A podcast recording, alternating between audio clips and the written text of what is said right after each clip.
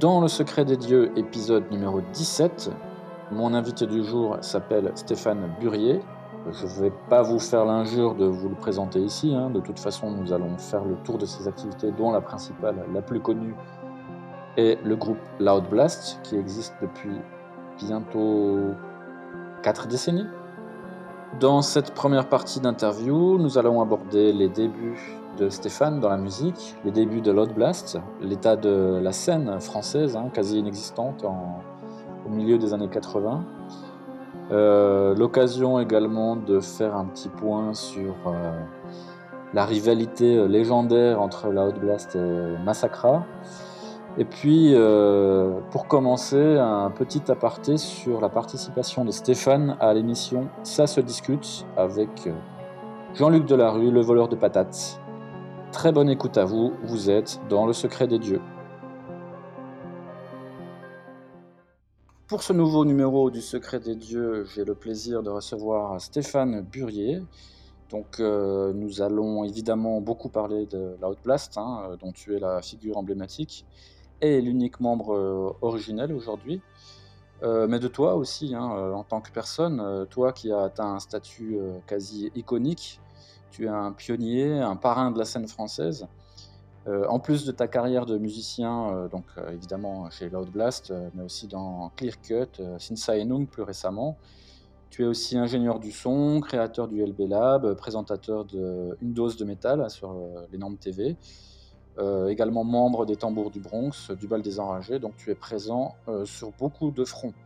Donc, euh, pour commencer, euh, petite question euh, un petit peu euh, amusante. Si je te dis voleur de patates, qu'est-ce que ça t'évoque? Alors là, je t'avouerais que tu me poses une colle, je ne sais pas. J'ai volé des patates quelque part. Non, c'est pas ça. Le terme voleur de patates, en fait, ça vient d'une parodie des Guignols de l'info sur Canal+, à l'époque, dans les années 90, euh, qui euh, ont brocardé, en fait, les trois animateurs-producteurs de France Télévisions, euh, dont faisait partie Jean-Luc Delarue. Donc, si je te dis Jean-Luc Delarue, 1994, ça se discute. Est-ce que ça te parle un peu plus? Oui, euh, donc il y avait donc sur ce euh, sur, cette émission des, groupes comme Ludwig, Loud Blast, enfin donc Ludwig font 88 et Loud Blast et puis des, variétés de variétés en fait et donc le, thème c'était bah voilà, tous ces groupes qui et ces artistes qui vendent des albums qui fonctionnent très bien mais qui sont complètement oubliés par le euh, par la, profession euh, qui était donc représentée aux victoires de la musique. Voilà, c'était ça. C'était assez, c'était assez marrant comme histoire, comme, euh, comme, comme émission. Alors à ce moment-là, il y avait un certain Daniel Guichard, euh, chanteur de la chanson française, qui vous a défendu en fait. Absolument, et on, a, on, avait passé euh, la fin de la soirée avec, euh, avec Daniel euh, Guichard, donc euh, on était dans les mêmes loges, on avait la loge qui était juste à côté, et on a, on a bu du champagne ensemble, euh, on a discuté, euh, il se trouve que ses, ses enfants étaient fans de euh, Guns N' Roses, euh, Satriani, Metallica et autres, donc lui était tout à fait au fait de, la musique, euh, du, hard rock, du métal, et, euh, et donc euh, voilà que c'était une musique qui était populaire déjà à l'époque, très populaire. Et, donc c'est vrai qu'il m'a, soutenu quand, j'ai, dû prendre la parole et, je me suis retrouvé en face du mec de, je sais France Inter, qui me, soutenait. que bien sûr, il défendait les artistes français qui chantaient en anglais, ce qui était complètement faux à l'époque, qui est toujours euh, faux, je pense. Mais euh, donc voilà, c'était assez marrant d'avoir euh, d'avoir le soutien d'un- d'une icône de la, de, la chanson française, quoi, parce que c'est vrai que moi je l'ai écouté quand j'étais petit sur la, à la radio, quand j'étais chez ma grand-mère et autres, quoi. Et j'étais loin d'imaginer que le gars était aussi sympa et aussi ouvert de- de- d'esprit. Puis voilà, ouais, ça, a été, ça a été une chouette rencontre aussi. Je l'ai jamais revu depuis, mais j'ai gardé un très bon souvenir de, de cette émission et, et de Monsieur Monsieur Guichard, un grand monsieur. Alors pour nos auditeurs qui seraient intéressés pour euh, de revoir la séquence, on la trouve sur YouTube. hein. Ouais, je suis pas très à l'aise, ça se voit, je suis un peu impressionné en plus sur ce cette séquence, c'est assez marrant quoi, parce que c'est vrai que je flippais un peu, heu, bah, c'est la première fois que je faisais une émission aussi importante. Faut quand même se rappeler qu'à l'époque, heu, Ça se discute, c'était l'émission qui avait le plus gros une des plus grosses audiences de la télé. Donc j'ai été devant des millions et des millions de personnes et puis voilà, enfin, j'étais pas super à l'aise. Je crois que la veille, j'avais un peu fait la chouille et j'avais pas beaucoup dormi. Et, heu, et puis, heu, c'était assez marrant, hein. Moi, le je crois que le lendemain, j'ai repris le TGV pour rentrer chez moi. J'habitais à Lille à l'époque. Et heu, moi, j'ai fait j'ai été faire mes courses comme tout le monde, heu, je sais plus ce que j'ai foutu. Je suis baladé dans Lille et tout le monde se retournait sur moi, en fait. C'était assez marrant le fait d'être passé dans une émission comme ça, euh, avec une, audience euh, telle que, ça se discute, euh, je pense que ça, a aussi un petit peu crédi- crédibilisé le groupe à l'époque sur le fait que voilà, c'était pas juste un groupe de métal extrême lambda, quoi, que, que, que le groupe commençait vraiment à fonctionner aussi, quoi, et que, qu'il était reconnu bah, par certains en tout cas. Alors, c'est vrai que cette émission, ça a eu un impact parce que je me souviens, pour l'anecdote, euh, le lendemain du passage de l'émission, le, le copain de ma sœur, qui a rien à voir avec la scène métal, euh, m'a dit euh, Il y a un mec de chez toi qui est passé à la télé hier. Et lui, il a enregistré Ça se discute parce qu'il regardait pas en direct parce que c'était assez tard et il me semblait que c'était à 22h, un truc comme ça. Hein, Et il m'a dit Viens, viens, il y a un mec de chez toi. De chez toi, ça voulait dire qui, qui, qui aime le métal comme toi. Fais du métal là. Je connaissais déjà Loot Blast, on, on en reparlera après. Alors en fait, le, but de cette question euh, sur Ça se discute, c'était de savoir si toi, en général, tu fais partie des, des, de- des métalleux qui, qui vivaient mal le fait d'être euh, pas très connu du grand public, qui a, qui a souhaité euh, être reconnu par un public plus large ou pas vraiment. Alors c'est pas, ça n'a pas du tout été notre démarche, tu vois Sylvain. Mais euh, c'est évident, enfin on est devenu populaire euh, quand même dans le milieu métal et pas que le milieu extrême, parce que faut quand même se rappeler aux gens que bah, il y avait des référendums à l'époque dans les magazines, et- etc. Et que Loud Blast était bah, le groupe numéro un devant tous les autres groupes, euh, tout style de hard rock euh, ou musique extrême confondus, Euh, pas juste dans une niche. Donc L'idée, ça n'a pas été de vouloir devenir populaire, on l'est devenu euh, parce qu'on a sorti de bons albums, parce qu'on a fait des super tournées, parce que les gens ont commencé à, s'identifier à, à nous, à notre musique. Mais si on aurait pu être plus populaire et plus commercial, parce qu'à un moment, forcément, vu qu'on vendait beaucoup d'albums, on nous a fait, on nous a proposé des choses. Le label nous a proposé de faire certaines choses qu'on a absolument refusées parce que voilà, on voulait rester aussi intègre. Alors c'est vrai qu'un album comme Fragments, comme quand tu le réécoutes maintenant, a une couleur peut-être plus euh, mélodique, plus, euh, on va dire, euh, passe-partout. Mais je pense que l'influence Paradise Lost était passée par là, surtout auprès des autres membres du groupe. Et, euh, et voilà, quoi, je pense que on n'a pas cherché à être plus populaire, euh, on est devenu populaire parce qu'on a travaillé comme des, comme des fous, qu'on a enfoncé plein de portes, et que euh, voilà, il y a eu, il y a eu, je pense qu'il y a eu un, il eu un avant Loud Blast, quoi, aussi, hein, tu vois, et un après Loud Blast. Faut, faut, dire ce qui est. Moi, je suis très fier de, de- ce qui s'est passé. On- enfin, on, mérite ce qu'on a eu et ce qu'on a toujours parce qu'on on travaille dur et on a toujours travaillé très dur.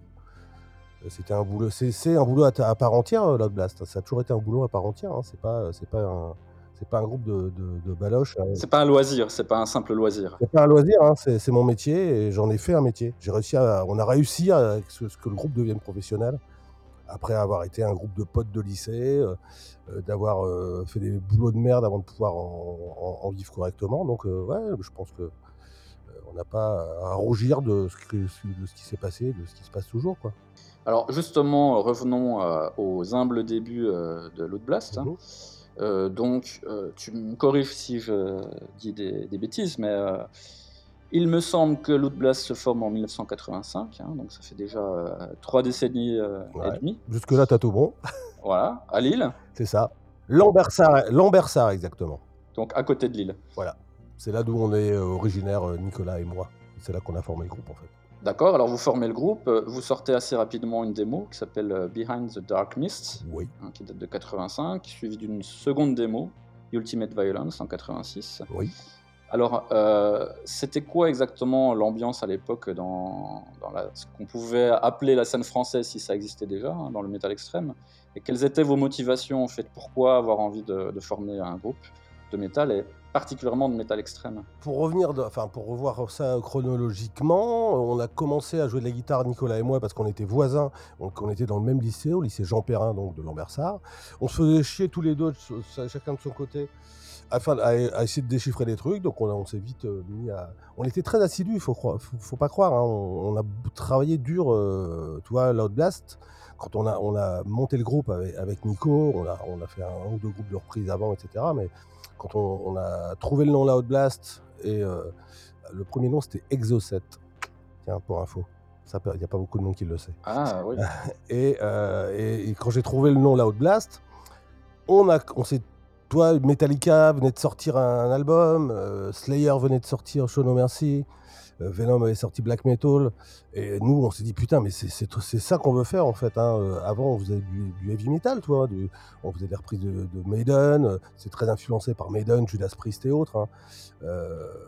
et toi, tu es fan de Kiss à la base Moi, je suis un gros, gros fan de Kiss. Je pense que sans. Si j'étais pas tombé sur Kiss quand j'avais, je pense, 11, ans, je pense, 11, 12 ans, 11 ans. Euh, je pense que je, ne me serais peut-être pas mis à faire de la, musique, à, vouloir jouer de la guitare électrique. Quoi. Et euh, donc euh, oui, voilà, on, a avec Nico, on s'est dit voilà, on faut qu'on trouve, faut joue avec d'autres gars avant qui, étaient plus bah, heavy metal et autres. Et nous on s'est dit voilà, nous on veut faire un truc plus extrême, plus rapide, le, pendant de Motorhead, mais en plus en plus en plus brutal. Donc donc, euh, bah voilà, on a trouvé, on a trouvé euh, Patrick Evrard à la, basse à cette époque-là. Euh. Ce qui nous animait tous aussi, c'était une grosse passion de, toi, de, la, musique. On allait acheter des albums en Belgique. Toi, on, habitait à la frontière belge. donc, on prenait le train pour aller acheter des albums qu'on ne trouvait pas en France. On a toujours été archi passionnés par, par le métal, quoi, par le hard rock. Donc, euh, au départ le hard rock, le metal et ensuite les musiques plus extrêmes. Mais, euh, mais oui, voilà, on a voulu faire ça tout de suite. Euh, là, je te dis 85, c'est un groupe de lycée, hein, c'est un groupe de potes de lycée. Et puis, et puis voilà, on a travaillé dur aussi, on répétait tous les mercredis, tous les samedis, tous les dimanches. c'est vite devenu quelque chose qui était primordial pour nous. Moi, par la suite, j'ai arrêté mes études pour me consacrer uniquement au groupe parce qu'il fallait bien que quelqu'un le fasse parmi nous, quoi. Donc, euh, donc oui, euh, tu vois, à l'époque, bah, la scène extrême, elle n'existait pas. Hein. C'est tout. Faut il y avait eu, euh, je pense qu'il y avait Morsure qui avait sorti un album. Et puis, et puis voilà, la scène se résumait à, Loud Blast, à Aggressor, qu'on a rencontré un, fameux été et qui on a sorti le premier split LP, qui est donc la première sortie de vinyle de métal extrême en France. Le premier album étant Sensorial Treatment, euh, donc l'album, euh, premier album de Loud Blast, qui est le premier album de Metal Extreme à être sorti en France. En 89. C'est ça. Tu me parlais du nom de groupe. Euh, pourquoi être passé de Exocet à Loud Blast? Est-ce que derrière ce nom, il y avait un, comment dire, une envie de donner un, ce qu'on appelle aujourd'hui un branding à votre style Est-ce que ça correspondait, plus à ce que vous vouliez faire? Ouais, ouais. Et à la fois, tu, tu vois, Loud Blast, euh, quand tu remets ça en perspective, euh, toutes, toutes, les années, il y avait plein de groupes avec des noms plus, euh, plus extrêmes, tu vois, Cannibal Corpse, Aggressor, Massacra. Loud Blast, ça faisait un peu soft, en fait. Tu vois, quand tu remets ça en perspective. Mais je trouve que c'est un nom qui a vachement bien vieilli, quoi, parce qu'au bout du compte, c'est devenu une marque. Donc, euh, pour les gens en tout cas, toi, Blast, ils en parlent pas. C'est marrant comme comme c'est euh, assimilé en fait. Et, euh, donc, ouais, non, mais je pense que le choix du nom a été. tu vois, on en a, pas changé, on s'est jamais dit qu'on allait changer de nom, quoi. Jamais. Alors justement, tu parlais de Paradise Lost en disant que tes collègues avaient à une certaine époque été influencés par un groupe. Pour moi, Paradise Lost et Loud Blast, ça fait partie des noms de groupes en fait euh, qui sont à la fois très métal, mais sans être too much. Tu vois, euh, si on compare par exemple Massacra, euh, Massacra c'est un nom qui a de la gueule aussi, mais qui est peut-être un petit peu, un petit peu cliché, tu vois, un petit peu. Ben, en fait voilà, enfin tu vois, nous on était, on n'avait pas un nom cliché. Tu sais, on n'a jamais cherché à faire comme tout le monde de toute façon, même dans notre musique, quoi. Donc c'est, on, a toujours eu une démarche un peu différente, quoi. Donc euh, parfois, ça nous a porté préjudice, parfois, ça, bah voilà, je pense que ça, au bout du compte, ça nous a plus euh, servi et accompagné tout le long de notre carrière. Tu vois, au bout de 35 ans, euh, quand tu regardes derrière, tu as, quand même une, as une sacrée histoire de vie, quoi. pour en revenir à cette époque-là des balbutiements, on va dire, hein, les, démos, donc qu'est-ce qui s'est passé à ce moment-là? Quelles ont été les réactions par rapport à ces démos? Et, à partir de là jusqu'au jusqu'au split avec Agressor et le premier album, Comment le groupe a évolué? Qu'est-ce qui s'est passé euh, pendant toute cette période? Bah, Il s'est passé qu'on a affiné notre, style aussi, tu. On était très influencé aussi par la scène allemande, Creator, Sodom, Destruction, tous ces groupes-là. Et euh, bah, on a sorti la première démo, tu vois, et puis bah, ça commençait à parler, ça commençait à être distribué un peu à droite à gauche. Moi, je faisais beaucoup de tape trading aussi. Et euh, donc, j'envoyais des, démos un peu partout dans, sur la planète, quoi, tu vois. Je passais beaucoup de temps à la poste. Et donc, donc voilà, ce qui a, évolué aussi, c'est qu'on a cherché à, faire connaître le groupe en dehors de, déjà de notre ville, parce qu'on était lillois. Euh, et donc euh, bah, voilà, on a, pu ouvrir pour des groupes de lillois. Euh, dans un tout premier temps. et puis un groupe qui s'appelait Airyob, c'était une sorte de motorhead, c'était vraiment bien, qui était managé par Arnaud Génins, qui est devenu notre manager après. Et puis et puis euh, les Scraps aussi, qui était un groupe de, hardcore euh, punk euh, qui nous ont un petit peu aidés aussi au départ. Donc, et puis voilà, on allait beaucoup dans les concerts en Belgique. Nous, tous les groupes de la scène qu'on aimait, la scène extrême allemande, ne passaient pas en France à l'époque. Et donc on allait en Belgique voir ces concerts et on partait toujours avec des démos pour les vendre sur place ou les échanger avec, les autres groupes qui, étaient, qui, étaient, présents. Et euh, voilà, c'est comme ça qu'on a réussi à faire nos premiers concerts euh, en Belgique en première partie de. Je crois que le premier concert qu'on a fait en Belgique, c'était en première partie de Sodome, je crois, et Assassin, le groupe, le groupe allemand. Et justement, tu parlais d'autres euh, groupes locaux, mais est-ce que vous étiez en contact avec le reste de la scène française de métal extrême naissante à l'époque? Bah, On a rencontré Agressor justement totalement par hasard un été. On partait en vacances tous ensemble, enfin tous les gars du groupe et quelques potes euh, dans le sud de la France, euh, à Antibes exactement, d'où était natif Agressor. Et euh, on, cherchait des concerts, tu vois, on se dit tiens, on va essayer d'aller voir un concert de, métal quelque part. Et on est allé voir ce concert sur les hauteurs euh, niçoises, je crois. Et il y avait les gars d'Agressor, qui avaient le même look que nous, qui écoutaient la même musique que nous dans leur bagnole. Donc euh, bah, on s'est rapprochés, on a discuté, on a bu des bières, on a fumé des joints. Et puis on a, fumé, on a fini le reste des vacances euh, chez, Alex d'Agressor, à buffer, à faire de la musique, machin. Puis voilà, on a échangé nos contacts. Eux galéraient dans le sud de la France parce qu'il y avait, euh, là dans le sud, il y avait que dalle à part l'Italie, quoi. Et on les a invités à venir jouer dans le nord de la France. Puis voilà, c'est comme ça que notre amitié est née. C'est comme ça que bah, on, on a fait tout ce premier Spit LP euh, en 87, si je me rappelle bien. Amitié qui dure toujours aujourd'hui. Hein, euh. Absolument. Bah, Alex a joué avec nous euh, à l'époque de Planète Pandemonium. Alex fait un featuring sur le, sur le nouvel album. tu vois, c'est, on ne s'est pas perdu. Quoi. Le batteur d'Agressor a joué avec nous sur, la, sur Disincarnate et a fait la, tournée avec Death et Cannibal Corpse euh, aussi. Enfin bon, il y a, voilà, nos, histoires sont, sont, intimement liées. Hein. Après cette introduction sur le Blast, euh, je vais changer légèrement de sujet pour parler plus particulièrement de toi. Euh, en fait, c'est quelque chose dont j'ai pas trouvé trace hein, dans tes interviews, c'est de savoir d'où tu viens toi. En fait, tu, tu viens de quel milieu social tu as, tu as grandi dans quel environnement exactement? Bah, Je viens d'un milieu social plutôt classique, assez euh, plutôt euh, aisé, mais, mais pas plus que ça, quoi. Tu vois, euh, mes parents étaient assureurs, j'ai une famille d'assureurs. J'aurais pu être assureur et je ne suis je n'ai pas voulu être assureur. et, donc voilà, bah, j'ai jamais manqué de rien. Il n'y avait pas beaucoup de musique à la maison. et donc forcément, quand j'ai commencé à vraiment m'affirmer quand je, suis devenu ado, et à, vouloir être looké euh, avec mes vestes à patch, etc. Autant dire que dans la famille, ça n'a pas fait euh, l'unanimité. J'étais un petit peu le petit canard, euh, petit canard noir de, de, la bande, mais bon, peu importe. J'ai gardé le cap. Et puis, puis voilà, j'ai fait des choix qui n'ont pas toujours été faciles parce que forcément, c'est pas toujours très bien passé dans une famille assez classique. Hein. Je te dis, c'est une famille d'assureurs, de, commerçants. Euh, mais à la fois, euh, ça m'a donné aussi euh, des armes pour, pour être tenace, tu vois, et pas, pas avoir, enfin, pas dévier de, ce que je m'étais fixé aussi, en, ce que je m'étais mis en tête depuis que j'étais j'étais ado. Moi, je voulais faire ça je ne me voyais pas faire autre chose en fait que, que, de la musique. C'est devenu une, obsession pour moi en fait. À partir du moment où je suis, enfin, j'ai été piqué par, je suis tombé dans la marmite quoi, tu vois. Je me suis vraiment, je voyais, me voyais pas faire autre chose, tu vois.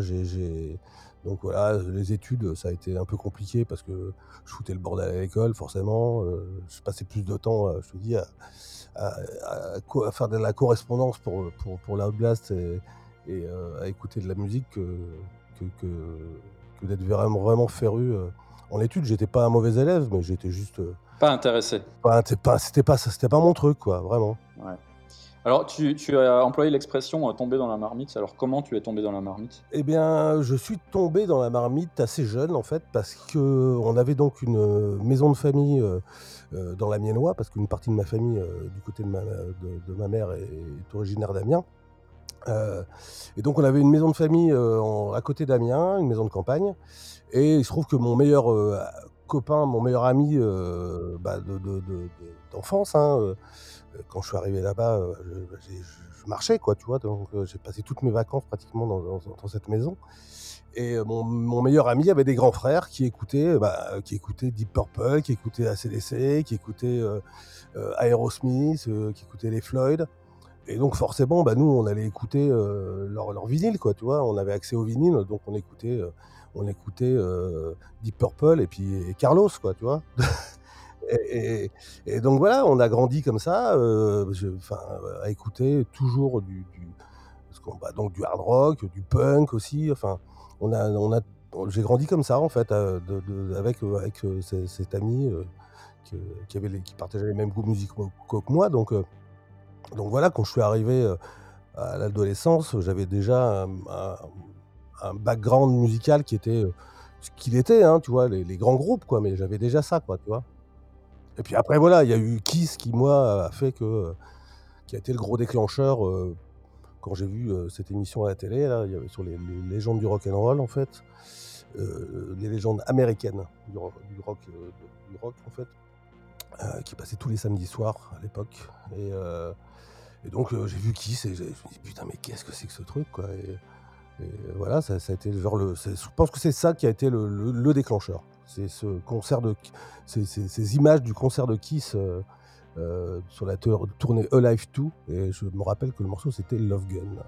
Et donc, euh, au-delà de la musique de Kiss, euh, j'imagine que leur accoutrement, leur, ouais. le côté théâtral de leur musique t'a aussi interpellé. ah bah oui oui c'était complètement dingue hein, mais de toute façon déjà ce qu'ils faisaient à l'époque c'était complètement euh, aucun groupe ne faisait ça quoi. Donc oui oui c'était il y avait des flammes les mecs ils étaient sur des plateformes il y avait des maquillages ils crachaient du feu mais là c'était ils crachaient du sang enfin c'était juste euh, tout le, le, comment le bestiaire j'allais dire le bestiaire mais en tout cas tous les peut-être tous les clichés mais en tout cas quand t'as t'es gamin que t'as as 11 je crois j'avais 11 ans ou 12 ans quand tu vois ça tu fais waouh soit ça soit tu passes à côté parce que c'est pas ton truc, soit bah, comme, comme moi j'ai j'ai grandi en écoutant euh, des, des musiques qui étaient, euh, qui étaient proches de ça et que je ne connaissais pas Kiss à l'époque. Euh, quand j'ai vu ça, j'ai fait waouh, ça c'est ça c'est mon, c'est mon truc quoi. J'imagine que du coup, c'est Kiss aussi qui a été un déclencheur pour commencer à faire de la musique toi-même. Oui, ça et euh, toi, comme je te disais, mes parents n'étaient pas fans de musique, mais ils m'ont jamais empêché en fait. C'est ça le truc. Ils m'ont pas facilité la tâche pour que je fasse ça et que j'en fasse un métier, mais ils m'ont jamais euh, empêché de jouer de la guitare, de, de- de m'acheter une guitare électrique, euh, enfin de me faire offrir une guitare électrique. Euh, de, de regarder des émissions à la télé, tu vois, il y avait Chorus qui passait à l'époque euh, sur, euh, sur euh, France 2, à l'époque ça s'appelait Antenne 2, oui je suis vieux, je sais. J'ai connu aussi, hein, rassure-toi. Bon, super, ça, me rassure. Mais euh, tu vois, il y avait Chorus, il y avait, il y avait des, des- des émissions de live de, groupes euh, bah, qui, étaient retransmis, des groupes qui, pa- qui passaient à Paris, je ne sais plus dans quelle salle d'ailleurs. Et je suis tombé aussi sur Blackfoot. Euh, j'ai adoré ce, ce- ce concert. Et euh, tu vois, c'était à peu près la même époque. Hein, tu vois, c'était- ça se tenait à, deux, ans près, quoi, tu vois.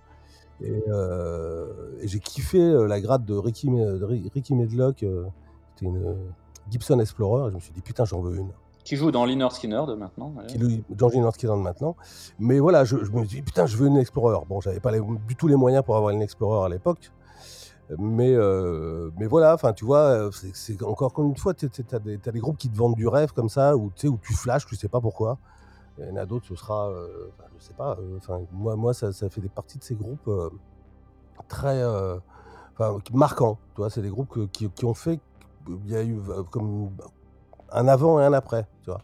Donc c'est plutôt euh, des guitaristes en fait qui t'ont euh, qui t'ont happé, Ouais, ouais, ouais. pas nécessairement des batteurs, des, des bassistes ou des chanteurs. Non, ma- enfin moi je suis guitariste à la base, je me suis mis au chant parce qu'on trouvait pas de chanteur, hein. mais euh, mais que j'écrivais les paroles aussi à l'époque, donc euh, mais oui, non, moi enfin tu vois, moi j'étais un gros fan de, de, de- de- ensuite bah, forcément d'Angus Young, hein, comme comme tous les comme tous les tous les gamins de l'époque, quoi, mais euh, mais oui, oui, enfin moi ça a toujours été les la, la- mon instrument c'est la guitare. hein. Mais guitare et chant, euh, c'est pas euh, toi non plus. Tu vas pas me dire que c'est James Hetfield aussi qui t'a filé le virus? Non, c'est pas lui qui m'a filé le virus. Mais, enfin, je te dis, moi, je me suis mis au chant parce que, voilà, on avait au début de l'Outblast, donc on cherchait un chanteur, qu'on a essayé plusieurs personnes et que ça fonctionnait pas. Euh, donc, euh, je me suis dit, bah, un jour, je me suis dit, bah, je vais essayer, je vais voir si, j'arrive à chanter et jouer en même temps. Et puis, ça a marché, mais je l'avais jamais fait avant. hein. Je m'étais sûrement entraîné un petit peu à la maison, mais je l'avais jamais. Puis, mais bon, voilà, on a après, puis après, voilà, on est, resté à quatre, et puis ça, marchait bien. Aussi le fait d'être un quatuor, parce que les groupes qu'on aimait bien, bah, c'était, euh, je te dis, Slayer et Metallica en tête, et c'était les quatuors, quoi, tu vois, avec euh, soit un guitariste chanteur ou un bassiste chanteur, donc ça, ça allait bien dans le, dans le truc où on, ne voulait pas avoir une formation, euh, on va dire, les plus classiques de, avec cinq personnes, euh, et donc un chanteur euh, lead, quoi, enfin, qui, ferait, qui faisait uniquement la voix. T'en as déjà un petit peu parlé tout à l'heure, hein, mais si tu devais citer deux, trois, allez, allons jusqu'à quatre artistes un peu référentiels à la création de l'Outblast, ce seraient lesquels? Je vais forcément en oublier, hein, c'est ça qui est horrible. Euh, Slayer sur, Metallica sur.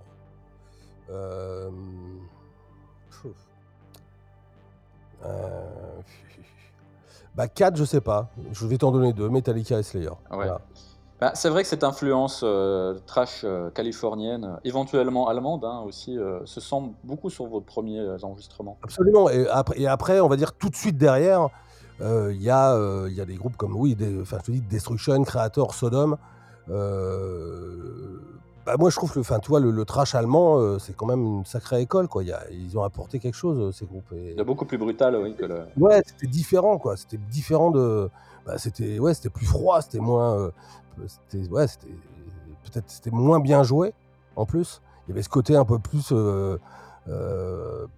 pas punk, mais en tout cas plus, euh, enfin pas punk du tout dans, dans la, dans la, dans- mais peut-être plus dans le jeu, quoi, tu vois. Et dans la production aussi. Ouais, t'écoutes le premier Sodom, les mecs, il y a rien dedans, quoi.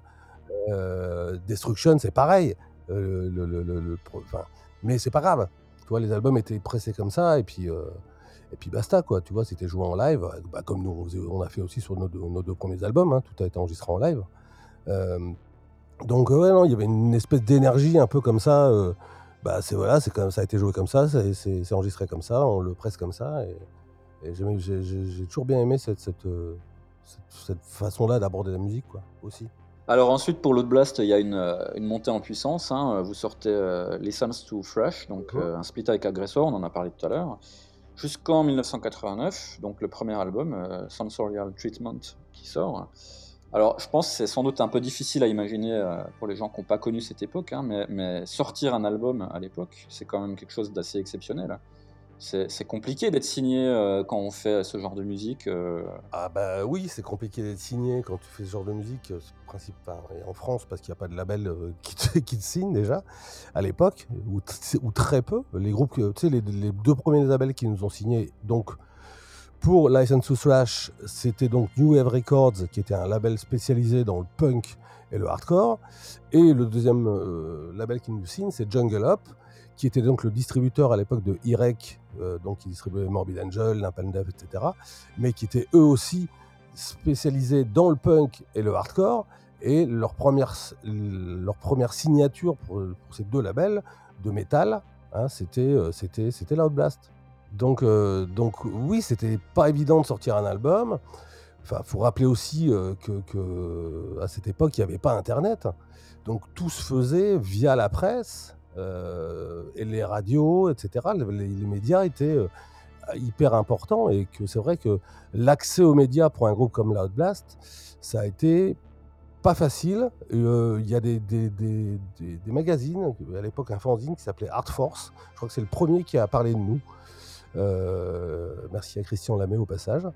Et, euh, donc voilà, c'est vrai que euh, le death metal, enfin on n'appelait pas ça du death metal à l'époque, c'était du, speed metal, du trash metal.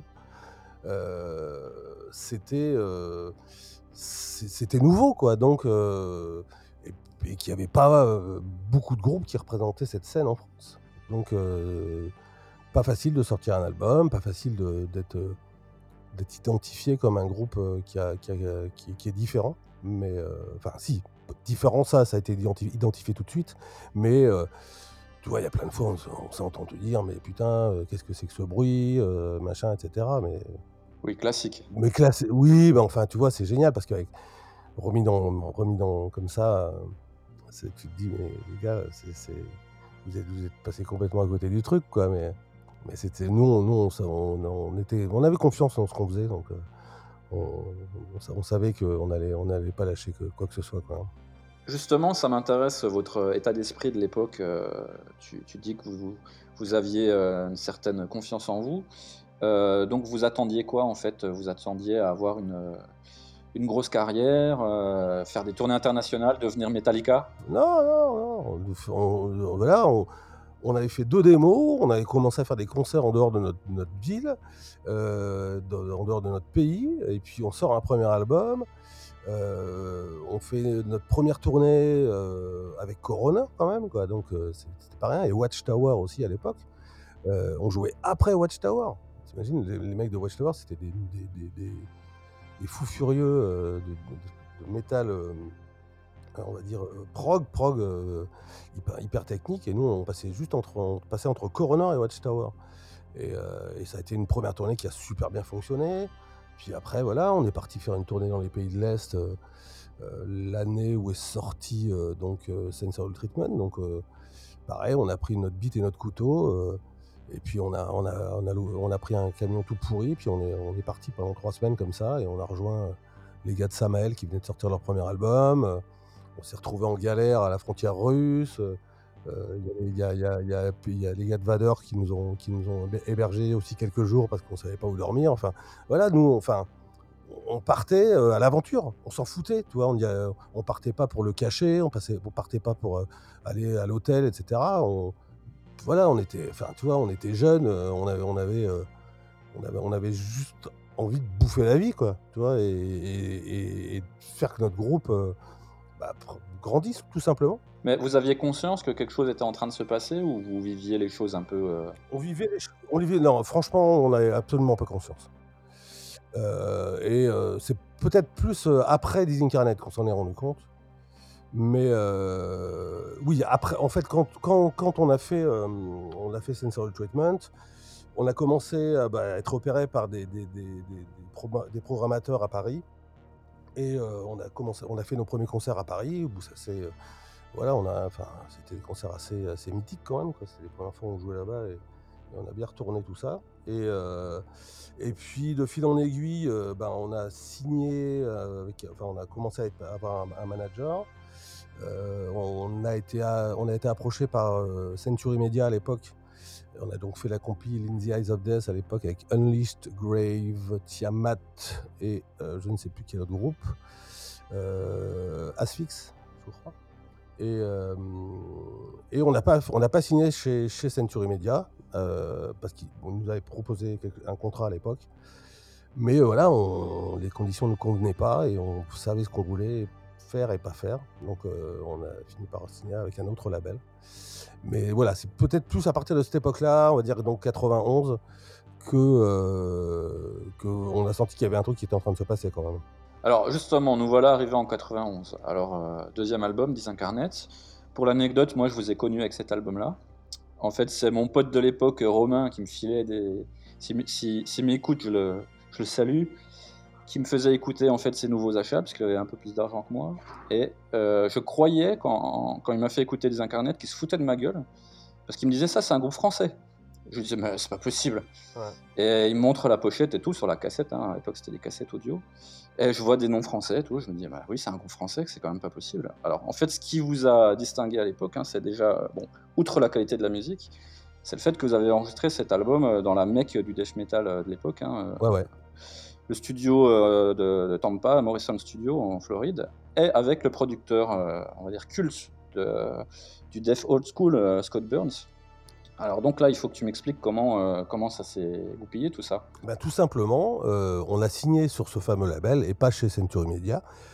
Parce que Century Media ne pouvait pas nous offrir l'enregistrement de cet album aux États-Unis avec Scott Burns au Morrison Studio et que ça faisait partie de nos exigences pour signer un contrat d'artiste avec une maison de disques qui nous engageait pour plusieurs années. Donc, euh, donc voilà, on a signé à l'époque euh, chez euh, Fnac Music. c'était, et donc le label s'appelait Cemetery Records. il était distribué par Century Media. Donc on s'est dit, bah, plutôt que d'aller chez Century, on va signer chez, chez Cemetery et on aura les conditions qu'on veut. avec une bonne distribution, ce qui a été le cas. Euh, et, donc voilà, comme ça, on s'est retrouvé, on s'est retrouvé euh, enregistré avec, euh, avec Scott pendant un mois et dans des conditions qu'on ne connaissait pas, tu vois, dans le studio mythique de l'époque, quoi. Donc, donc c'est vrai qu'on a, bah, on a été les premiers, je crois, avec No Return. No Return, ils sont allés aussi pour, pour faire un, pour faire un, pour faire un album. et c'est vrai qu'on est revenu avec Disincarnate et et plein de gens ne savaient pas qu'on était français, en fait. Comme quoi, ça, a servi aussi de revenir avec un son euh, bien, bien, euh, bien différent de ce qui se faisait à l'époque aussi. Mais ce qui, ce qui est marrant, c'est que tu vois, euh, moi par exemple, avec mon ancien groupe, en 2002, je suis allé mixer en Finlande. Et à l'époque, on nous demandait Mais comment vous avez fait pour aller en Finlande? Et je répondais bah, On a tout simplement décidé de le faire. Bah oui. J'imagine que, que de votre côté, c'était pareil. Vous aviez des comment dire, des ambitions, des ambitions pour votre musique? Bah oui, je veux dire, euh, encore une fois, tu vois, on a, quand tu, regardes bien, on a travaillé avec Scott Burns, on a travaillé avec Colin Richardson, on a travaillé avec euh, Peter Tedgren, euh, dans les, grands noms étrangers, tu vois. maintenant, on travaille avec des Français parce que, voilà, en France, tu vois, Francis Cast, HK, Kraus, ben, tu vois, font un boulot qui a rien à envier à d'autres producteurs, donc pourquoi aller chercher plus loin ce qu'on a à côté de chez nous On n'a plus besoin d'avoir une signature vraiment maintenant, je pense, de, de producteurs étrangers. Euh, tu vois, je ne sais pas si ça amène s'il y a un vrai plus, en tout cas pas, euh, pas à mon goût. Euh, mais à l'époque, c'était important. À l'époque, c'était important d'avoir un producteur étranger. c'était aussi un label, hein. tu sais, quand un, album de, produit par Scott Burns sortait, eh ben, tu l'achetais parce que, parce que tu disais ça, ça, va être, ça va être cool. Tu vois, tu découvres des groupes aussi, quoi. Mais euh, il avait déjà fait, euh, il avait déjà fait Obituary, il avait fait Sepultura, il avait fait Death. Enfin, tu vois, euh, c'était. Et puis voilà, nous, ça nous a permis aussi de faire plein de rencontres. Quand on était à Tampa, t'imagines bien qu'on a rencontré tous les gars de la scène de Tampa. Et ça nous a aussi ouvert pas mal de portes pour la suite, quoi, parce que quand on a fait la tournée de Death pour, pour l'album Human, on a ouvert pour Death pendant, sur toute la tournée européenne. Euh, bah, c'est parce que voilà, Chuck était venu. Euh, on avait rencontré Chuck euh, au Morrison, tout simplement, et qu'on avait gardé le contact, et puis, puis que voilà, Scott a fait le pont entre lui et nous, et puis, et puis pareil pour Cannibal Corpse, quoi, tu vois, donc ça a été très, très, très. Enfin, il y a, y a c'est vraiment une, pierre angulaire de, notre carrière. Hein. Et justement, euh, vous, prenez l'avion, vous allez aux États-Unis, j'imagine pour la première fois, pour la, la plupart d'entre vous, si ce n'est l'intégralité d'entre vous. Est-ce que euh, vous arrivez dans un pays que vous ne connaissez pas, euh, dans un studio assez réputé Est-ce que vous étiez anxieux Est-ce que vous étiez sûr de vous, prêt Par rapport à l'enjeu, en fait, vous êtes comporté comment? Bah, Très professionnellement à la hauteur de ce qu'on était, parce que c'est vrai que l'exigence de, de, niveau on était très, de bons musiciens, de très bons musiciens, pas à moi de le dire, mais on avait quand même bien travaillé cet album. Mais c'est vrai que quand on est arrivé, on n'était pas assez prêt, hein, c'est évident. Hein. Euh, Scott euh, a été, surtout le, batteur de l'époque qui a, galéré pour mettre ses prises en, boîte. Mais, euh, mais oui, on n'était pas assez près, mais à la fois on, avait quand même un mois de studio, donc en un mois, à l'époque, tu avais quand même du temps pour faire les choses. hein, donc non, non, on avait des super conditions.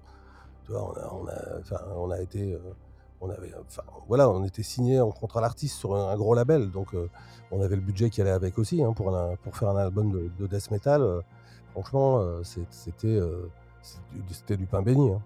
Et justement, j'imagine que Scott vous a un petit peu euh, appris un petit peu ce que c'était le, le- le travail en studio euh, pour un groupe professionnel à ce moment-là. Ah, mais complètement. Moi, moi, je savais, enfin, tu vois, on savait pas. Franchement, on était loin de s'imaginer l'exigence qu'il fallait pour faire un album euh, avant d'avoir fait Disincarnate, c'est évident. Et ça a changé complètement notre méthode de travail. Après Disincarnate, on s'est mis à maqueter chez nous. Tu vois, moi, je me suis mis à faire, à commencer à, tâtonner du son. Je faisais déjà des, des retours. euh, J'étais euh, à l'époque, enfin, je suis toujours intermittent du spectacle, et donc pour compléter mes revenus avec Blast, qui n'était pas fort brillant à l'époque. Je, travaillais pour des boîtes de, pour des boîtes de son quoi donc je, fais- je faisais des voilà, je faisais, du son pour des sociétés de, de, de spe- de- de spectacle.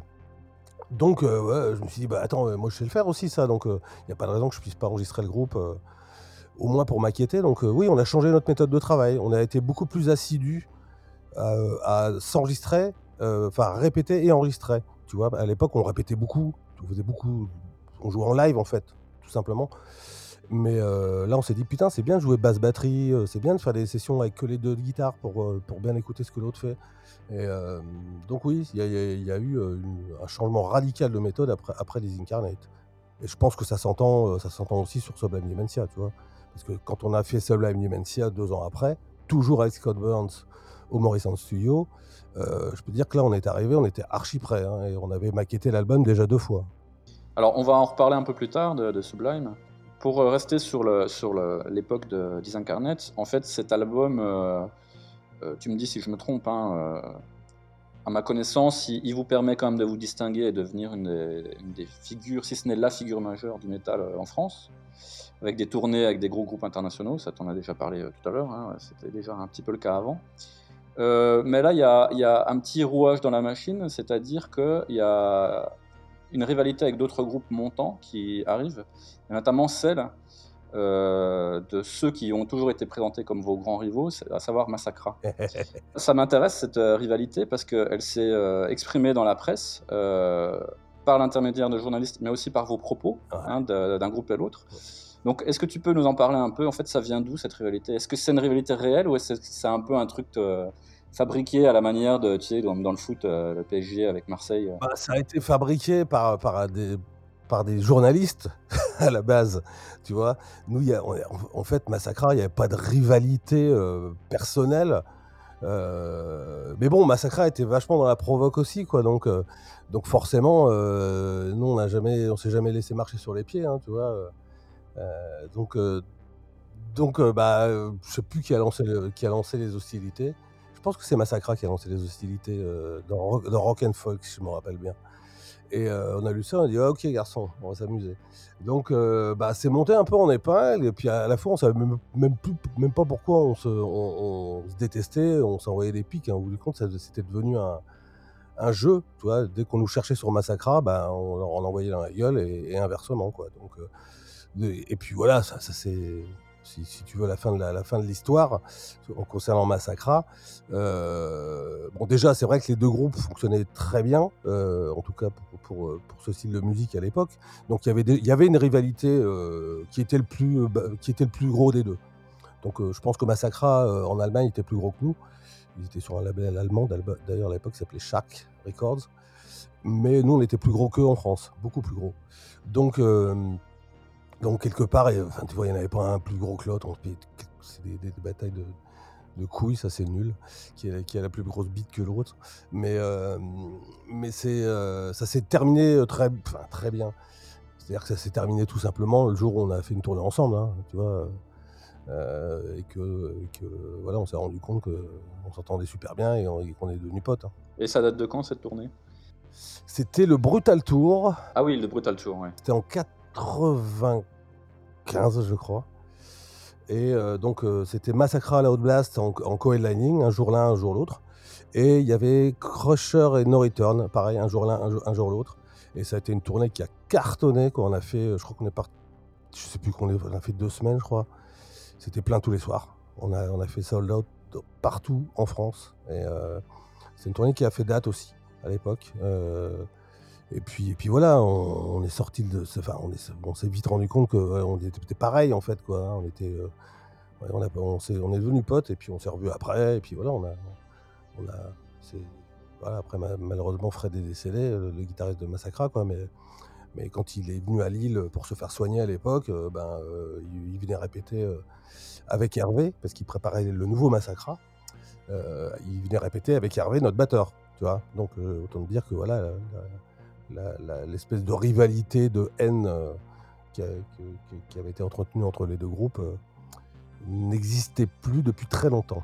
Et aujourd'hui, tu es encore en contact avec des anciens massacres Et ben j'ai revu, euh, j'ai revu euh, comment euh, Jean-Marc Tristani, le guitariste, euh, qui est venu, ben, euh, et le, donc le, le premier batteur aussi de, de Massacra, bah, qui était là quand on a fait le tribute à Massacra au Fall of Summer En 2016 en 2016. Comme quoi, tu vois, euh, qui aime bien châtie bien. Hein Oui. on avait été les, les- les frères, les vrais frères ennemis qu'on pré- qu'on prétendait à l'époque. Autant dire qu'un tribut à Massacra, tu m'aurais jamais vu dessus. C'est justement ce qui a inspiré ma question, en fait. C'est en repensant à, à cette date. Tu sais quoi, j'ai rematé le concert il y a pas plus, pas plus tard qu'il y a deux jours. Ouais, il est sur YouTube euh, pour les gens qui sont intéressés. Il est sur YouTube et ça me fait chier, le son est complètement pourri. Et euh, j'ai sur un disque dur qui a craché, que j'espère bien réparer un jour, euh, l'enregistrement multipiste de ce concert que j'aimerais bien remixer. Et euh, il y a de joindre l'image qui est plutôt cool en plus sur YouTube, mais le son est vraiment exécrable. Alors, mon regret pour ce tribute, c'est qu'il n'y ait pas plus de titres de, de Sick. Oui. Qui, qui- qui est un album que j'aime beaucoup, de Massacre. Oui, moi aussi, moi aussi. Et, mais c'est vrai que on s'est dit que euh, c'était c'était cool aussi de bah, essayer de couvrir un peu tout- toutes les périodes et que, euh, enfin, tu sais, on a mis tout plein, on a mis plein de morceaux dans le chapeau et puis euh, chacun a tiré ses morceaux et puis euh, et puis euh, je pense que les Français, enfin, faire un tribut de Massacra. Euh, en, enfin, en tout cas sur un festival français, euh, en l'occurrence le Fall of Summer, c'était bien de, de, de, de faire les premiers albums aussi, quoi, les, les trois premiers albums en priorité. C'est surtout ceux-là qui ont rendu le groupe culte, de toute façon. C'est ça. Et, mais euh, moi j'adore Sick aussi, hein, ça, justement c'est le- leur virage, euh, enfin, là où ils arrêtent de faire du death metal. Quoi. J'espère que vous avez apprécié cet épisode. Si c'est le cas, vous apprécierez tout autant le suivant, avec lequel nous continuons sur la chronologie de Loud Blast et des projets de Stéphane, notamment son investissement en tant qu'ingénieur du son, producteur, euh, voilà, qui a, qui a produit de nombreux groupes. À très bientôt dans le secret des dieux.